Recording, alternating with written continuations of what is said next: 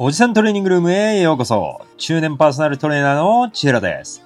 中年世代をかっこよくということで、中年世代のトレーニング初心者やダイエット初心者に向けて役立つ情報やためになる情報を話していくポッドキャストです。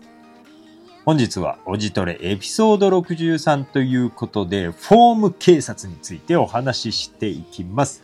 皆さん、おはようございます。はい、ということでね、早速なんですけども、あの、先週、実は僕、ちょっと体調の方を崩してまして、まあまあもう今は、もう全然元気になったんですけど、まあ、ポッドキャストの方をお休みさせていただきました。本当にね、楽しみにしてくださってる方は申し訳ありませんでした。まあね、僕自身しっかり回復もして、まあ今日からまたポッドキャスト配信していきますので、どうぞよろしくお願いします。っていうのも、今回このフォーム警察っていうトピックについてお話しするんですけど、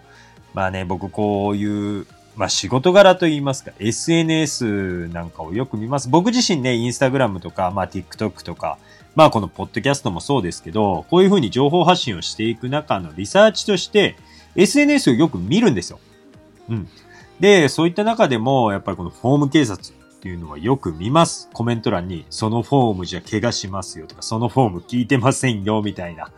まあね、そういうのって何の業界でもあるじゃないですか。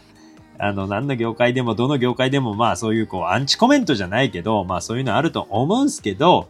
やっぱりね、そういうこう、筋トレ業界って特にそのフォーム警察めちゃくちゃ多いんですよ。あの、だからね、今日はね、そういうフォームのね、その、ダメ出しをしてくる人たちについてね、いろいろお話ししていきたいと思います。はい、これなんですけど、まあ、僕がこういうことを言っちゃうとあれなんですけど、まあ極論ですよ。筋トレって、その人が好きなフォームでやればいいんですよ。あのね、僕トレーナーっていう立場で、やっぱりそういうことを言うのは、あんまり良くないのも分かってますけど、まあ、正直、あの外部からそう言われても、その人がそのフォームでいいのであれば、別に問題ないかなと僕は思ってます。あの、トレーニングっていうのも人それぞれ、骨格だったり感覚っていうのも人それぞれなので、それを周りがとやかく言う必要いう権利っていうのはないと僕は思ってます。もし仮にそれでその人自身が本当にこのフォームでいいのかな、なんか怪我が怖いなとか腰が痛いな、肘が痛いなっていうのを思っているのであれば、まあその人からね、アドバイスをくださいとかって言われるのであれば、そういう指導をしてあげてもいいのかなと思いますが、まあそういうね、こう、自らこう、教えたがりおじさんみたいなね なんかそういう風にして、こちらからそのフォームはどうなのって言う必要はないのかなと僕は思います。で、まあ今回ね、このトピックについて話そうと思った理由がまあいくつかあって、まあやっぱり筋トレ業界はそういう教えたがりおじさんが多いんですよ。まあ正直おじさんかおばさんか、まあお兄さんかお姉さんかわかんないですけど、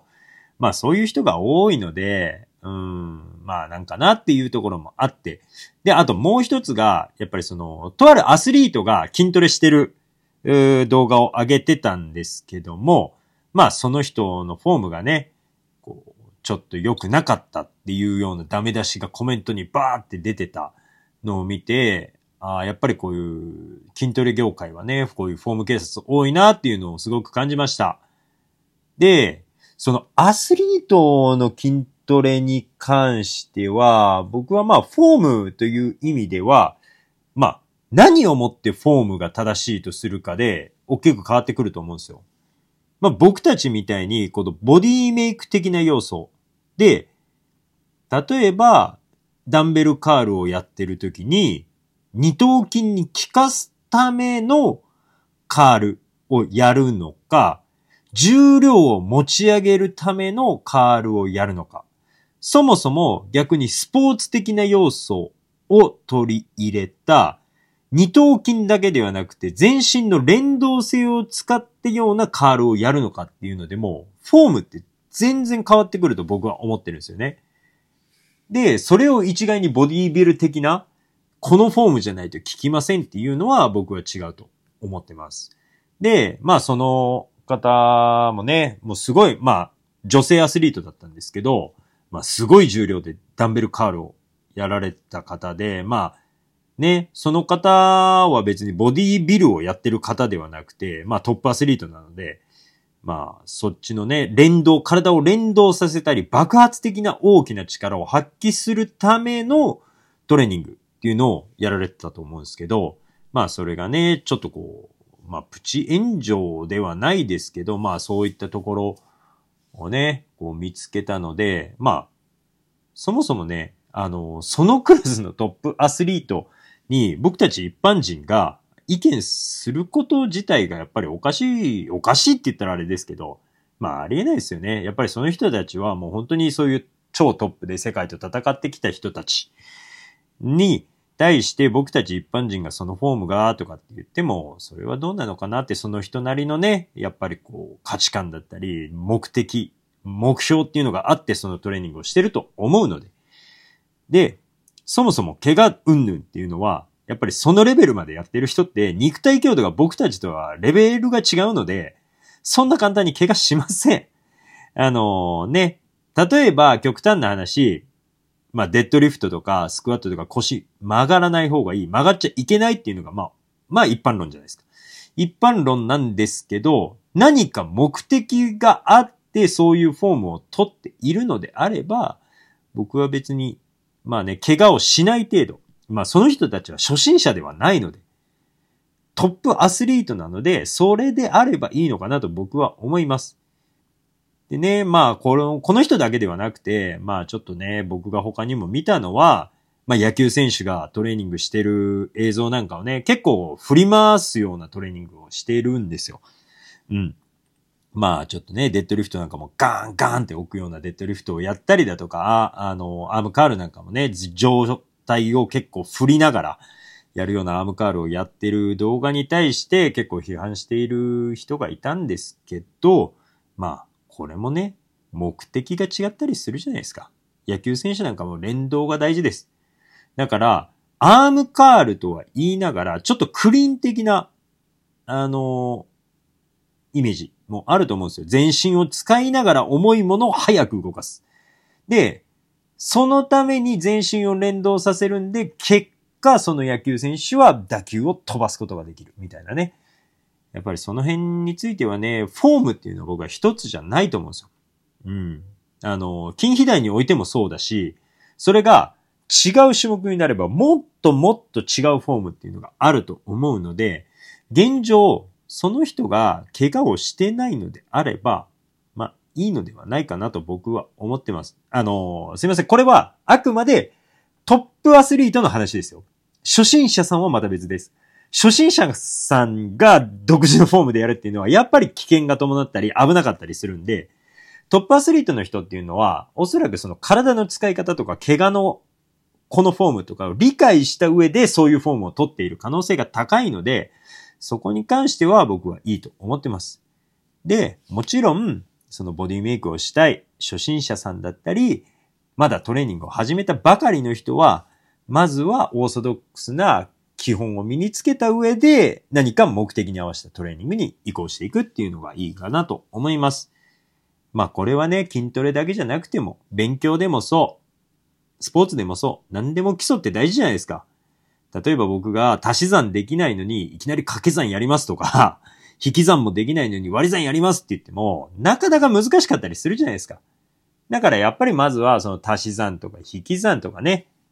そもそも数字が書けるのかっていうところからありますからね。まあそういうね、基本的なことができるようになった上で、掛け算に行くのか、割り算に行くのかっていうそういうね、応用に入っていっても全然いいと思うので、まあこういうフォーム警察、やっぱりこういう業界になりがちです。で、例えば自分がトレーニング中級者、上級者の人は、まあそういう風にならないように反面教師にしていってね、みんなが楽しくトレーニングできるっていうのが大事です。みんな初めは初心者だし、わかんないことばっかりです。で、僕たちだって未だにフォームをこう変えたり、ああ変えたりって実験しながらやってます。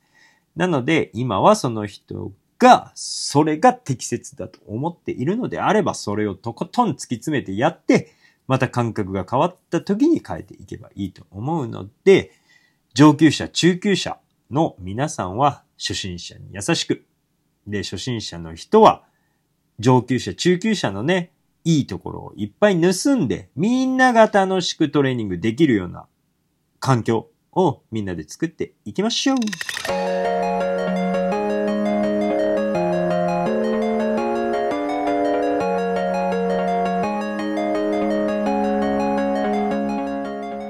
はい。本日はフォーム警察についてお話ししましたが、いかがでしたでしょうか？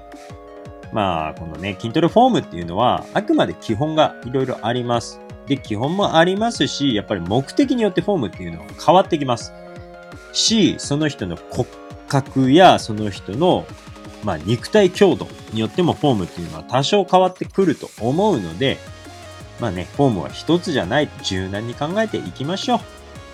あのやっぱりその辺の柔軟性っていう一つの型にはめたい。やっぱり自分の正義が必ずしも正義だってみんな思いたい。からこそ、こういうフォーム警察だったり、こういうアンチコメントをしてしまう人が増えてしまうとは思うんですけど、やっぱりね、こういうトレーニングも野球とかバスケットボールとかサッカーとかと同じで、中には特徴的なフォームとかってあるじゃないですか。なかピッチングフォームも綺麗なフォームの人もちろんいますよ。すごい綺麗なフォームもいっぱいいるんですけど、なんか色々試した結果、すごい独特なフォームで投げる人とか、独特な構えで打つ人とかいるじゃないですか。まあ、それと同じようなことだと筋トレもね、思ってもらえればいいと思います。あのー、どんなフォームであれ、自分の理想の体が手に入れられるっていうのが、一番のその結果なので、あの、過程なんですよ。フォームとかっていうのはね。なので、その辺も踏まえて楽しく筋トレしていきましょう。はい。今回の話がね、面白かったり、興味を持ってくれた人は、僕のインスタグラムの方でも情報発信なんかをしてるので、チェックしてみてください。リンク概要欄に貼っときます。あと僕のパーソナルに興味がある人はインスタのプロフィールのリンクから申し込みあるいは詳細見れるのでそこからチェックしてみてください。もちろん DM 公式 LINE でも申し込みできます。はい。じゃあ今日もトレーニングライフ楽しんでいきましょう。じゃあまた来週。さよなら。